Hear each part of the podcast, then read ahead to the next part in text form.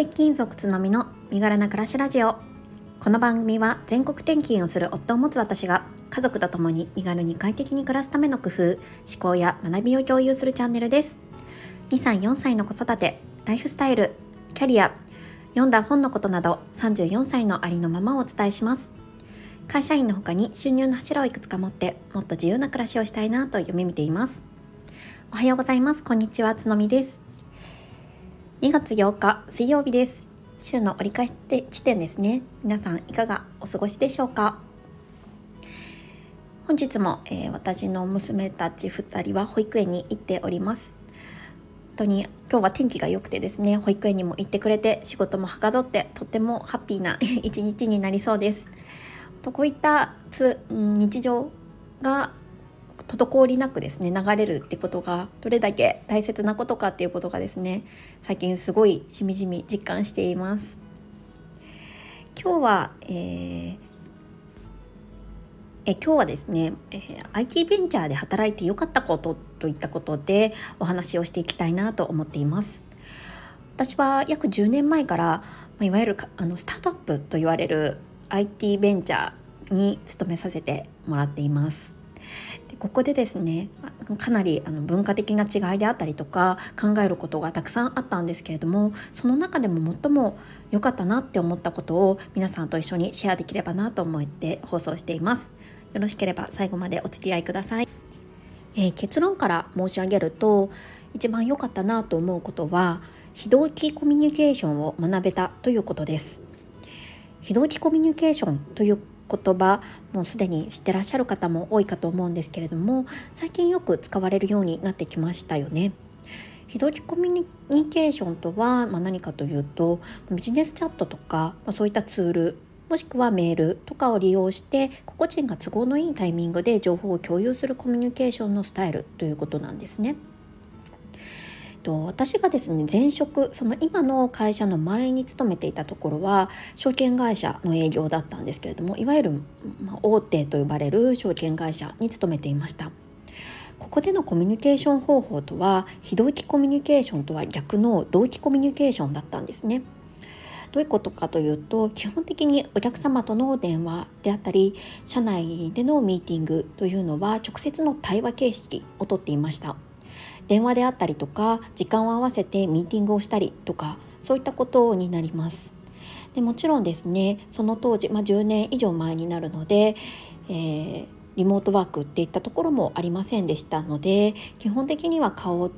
対面して対面してお話をするといったスタイルをとっていました。まあ、これが当たり前かなと思って社会人生活を過ごしていたんですけれども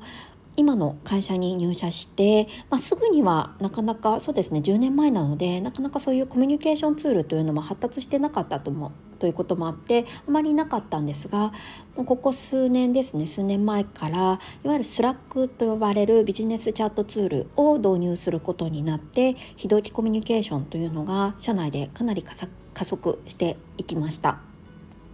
Slack 使われてらっしゃる方いらっしゃいますかね？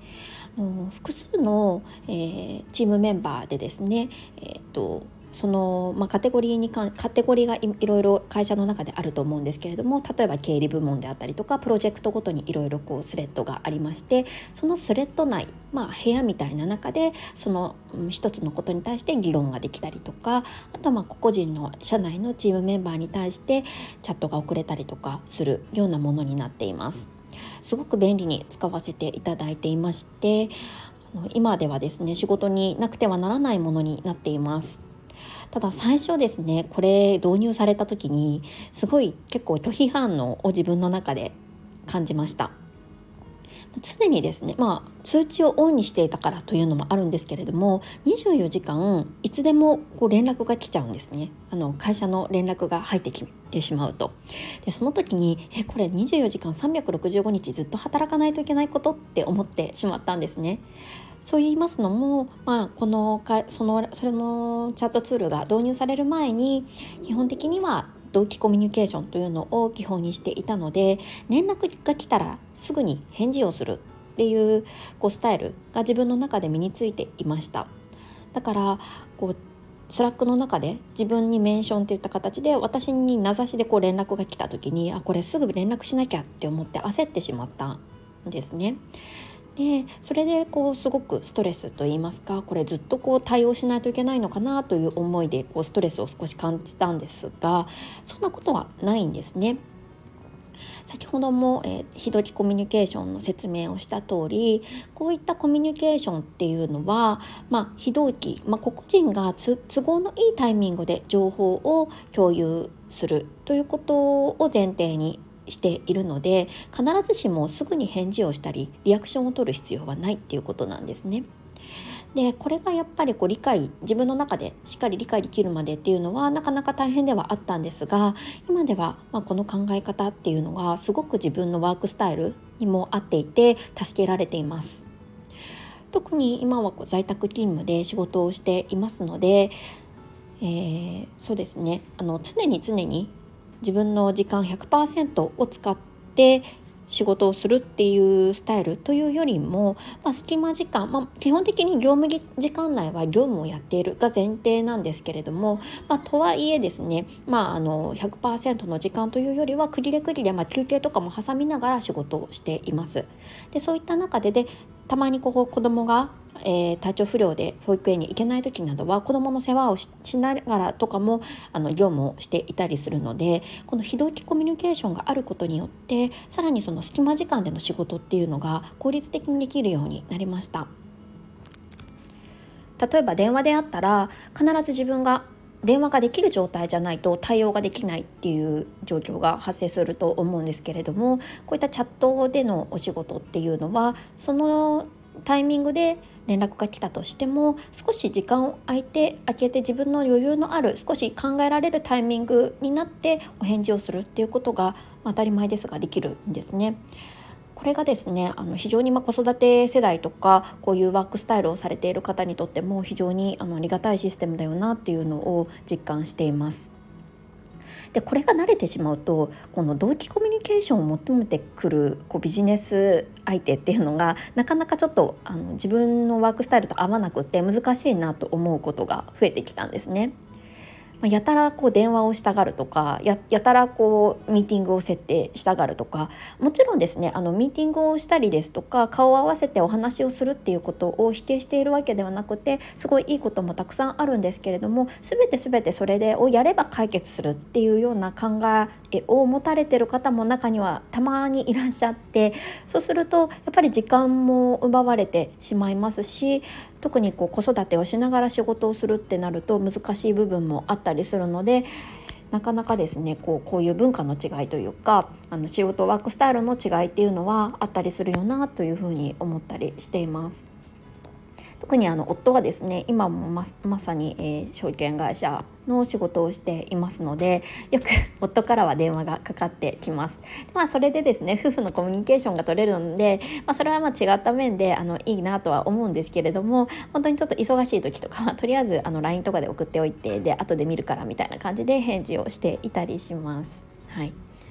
そうですねでまあまあ、まとめると、まあ、やはり私がですねあのこの IT ベンチャーの会社に入って一番良かったなって思うことはこのこういった非同期のコミュニケーションについて学べたっていうところが一番良かったところです。まあ、別に IT ベンチャーじゃなくてもこれはあの取り入れられている会社さん今たくさんあると思うのでそうじゃなくても多いかと思うんですけれども私はおそらく今のこの会社に入らなければなかなか触れる機会がなかったなと思うこともたくさんあったので共有させていただきました。私はですねあの、まあ、金融業界と IT 業界しか、えー、経験をしたことがないので他の業界のことっていうのは全然よくわからないんですけれどもやっぱりこう IT 業界って、まあ、IT っていう名前がつくからもあってやっぱりその、まあ、そうですね社会の最先端技術っていうのを比較的早い段階でこう触れることができるのですごく面白いなというふうに個人的には思っています。はいまだまだ私も知らないこととか勉強しなきゃいけないことっていうのがたくさんあるので仕事をしながらこういったと経験もですねたくさん積んでいきたいなって思っています。はい一応本題は以上になります。それでですねあの前回前あ前々回からですねお返事あコメントのお返事を放送内でさせていただいておりましたが前回、えー、コメント返しを忘れてしまいました。えーと、コメントいただいた、えー、ちかさんですね。ありがとうございます、えーと、ちょっと放送を飛ばしてしまいまして大変失礼しました。ちょっとこの場を借りてですねコメントのお返事をさせていただきたいなと思います、えー、第5回の放送ですね。平日ワンオペワーマンマを助けてくれたお片付けにコメントをいただいております。ありがとうございます。えっ、ー、とコメントを読ませていただくきますね。つのみさん、はじめまして。マーチームのちかです。お片付けの話、私大私も大好きなので、うんうんとうなずきながら聞かせてもらいただきました。